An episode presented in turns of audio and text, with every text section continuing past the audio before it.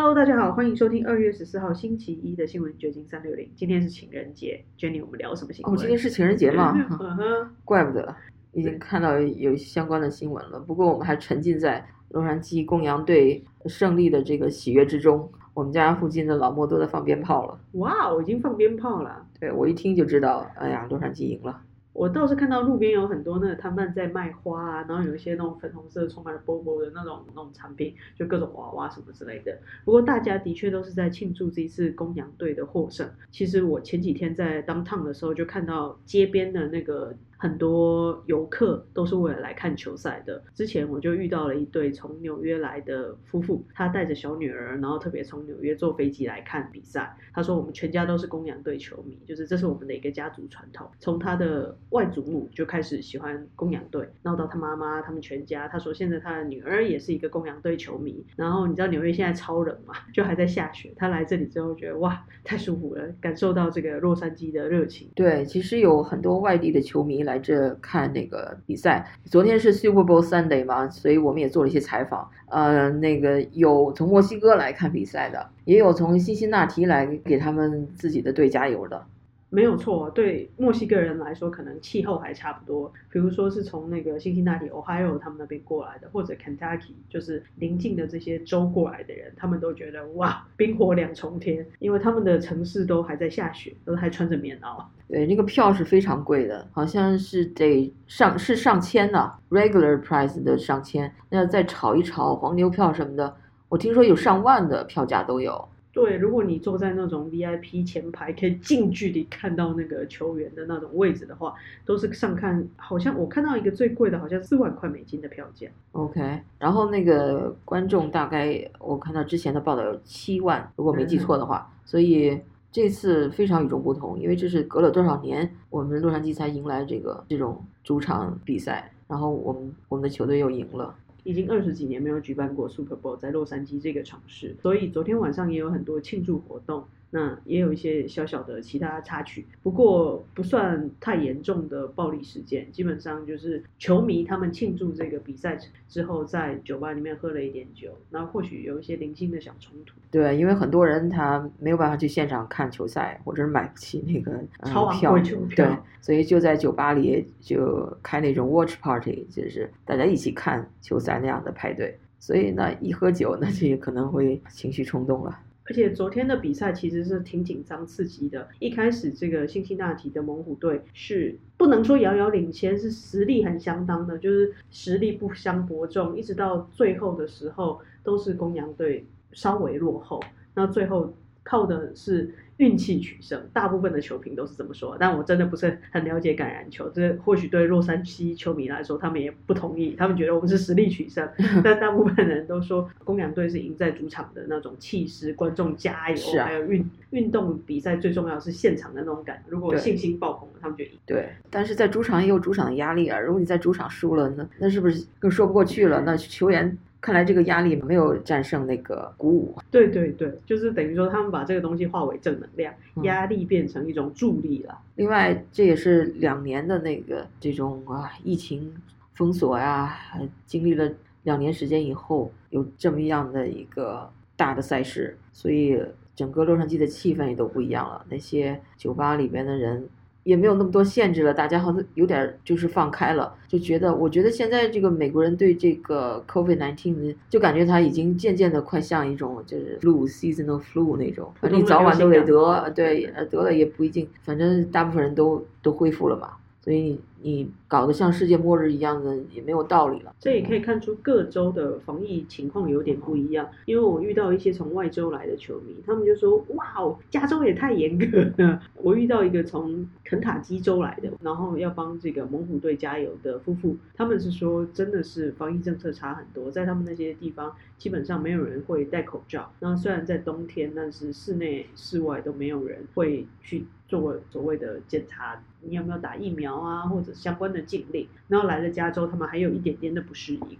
就是加州的这个这些卫生官，我觉得他们给民众在心理压力上呃起了很大的作用，天天都在报那些数字，然后天天都说医院急诊室啊不，医院重症室怎么怎么样的拥挤之类的。其实这也可以从另外一个事件上反映出来，加州人他们对这种防疫的恐慌。我昨天也做了另外一个地方的采访，是有一个基金会，它免费发放的防疫物资，包括口罩啊，还有就是干洗手液这样子。他当天是准备发放五百份而已，结果真的不夸张，那个。本来十点半要发放的车队，十点就已经大排长龙，绵延将近一英里。然后记者都无法进入那个采访现场，到了之后，他们只好临时在家发三百份的这个防疫物资，就是民众主要是口罩嘛，是不是 N 九五口罩？对，就是因为 N 九五口罩成本比较高，然后民众一来就是想说免费的不拿白不拿，二来是真的就是觉得我好需要，我好需要。加州人对口罩还是蛮对，呃比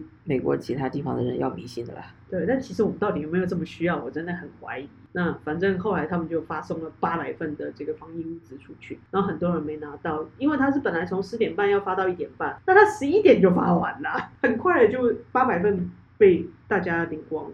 可以看出，这个大家对这个防疫政策，其实很多是来自于心理的需求，而不是有实际的作用。下面我们谈一下那个为中国队赢得金牌的那位美国公民吧，谷爱凌。她到底是不是美国公民，或者是她是不是中国公民，是现在最热的话题。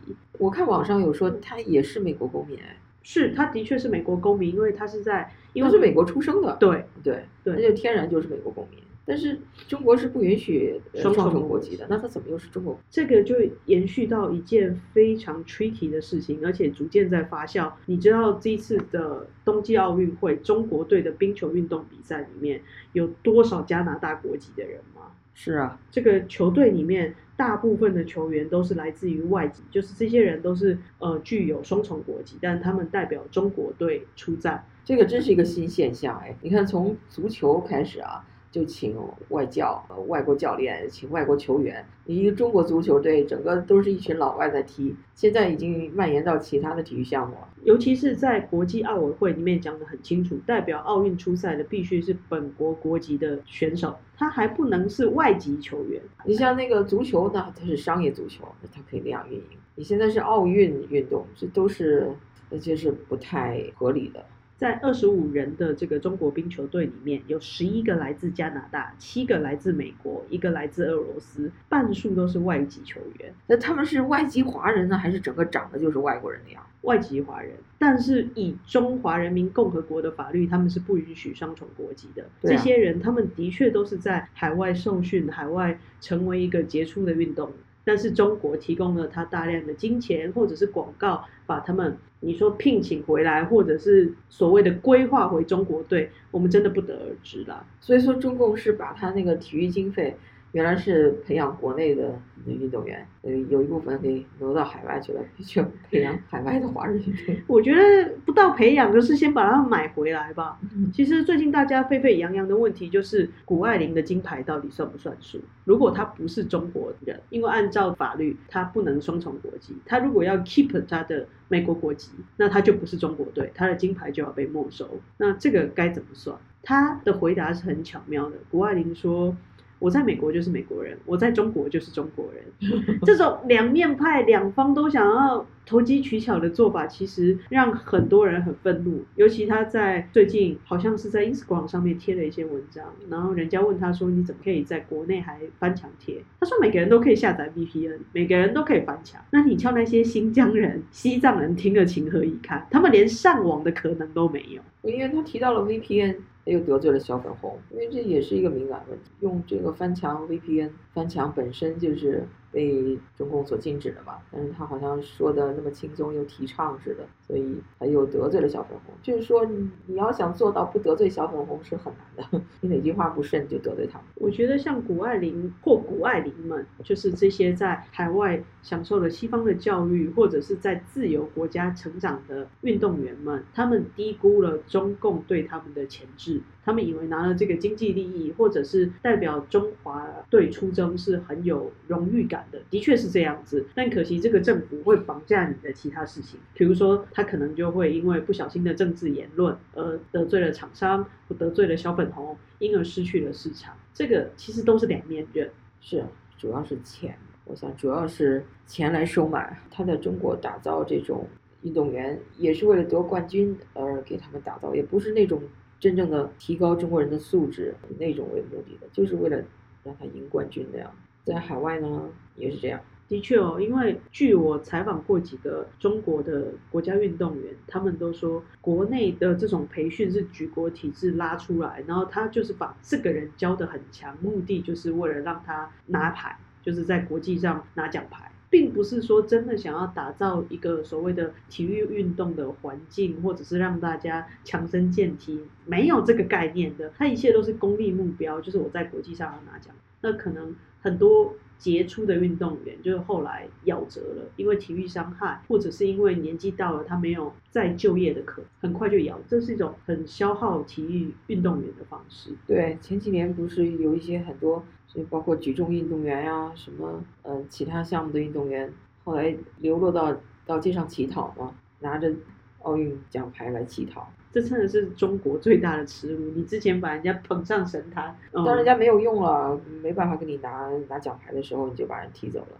就是过河就拆桥，共产党向来这样。所以你别看你现在啊是他的红人儿，等到你失去了被利用的价值，你也是那个下场，没有人可以例外的。就所有那些亲共的吧，你就考虑考虑，你为你自己的前途考虑考虑，你不要那么去。就把你自己的赌注都压在中共这边，或者是企图要两边讨好。其实很多海外华人，大批的海外华人，在这次冬季奥运会，他们都意识到一个问题：他们都跟谷爱凌一样具有双重国籍。他们在海外享受自由生活，然后回到国内，他们又可以，比如说有一些经济的贸易啊，或者是享有国内的各种好处。这个时候，他们都会担心。谷爱凌事件让这件事情影响中国的政策，他会不会开始大量的去抓拥有双重国籍的人，然后导致他们失去了，比如说澳洲国籍，失去了比利时国籍，然后或者是他们被迫要选择真的成为一个海外公民，不再当一个中国人，享受中共给他们所谓的福利或特权。OK，那我们今天就聊到这儿。好的，拜拜，拜拜。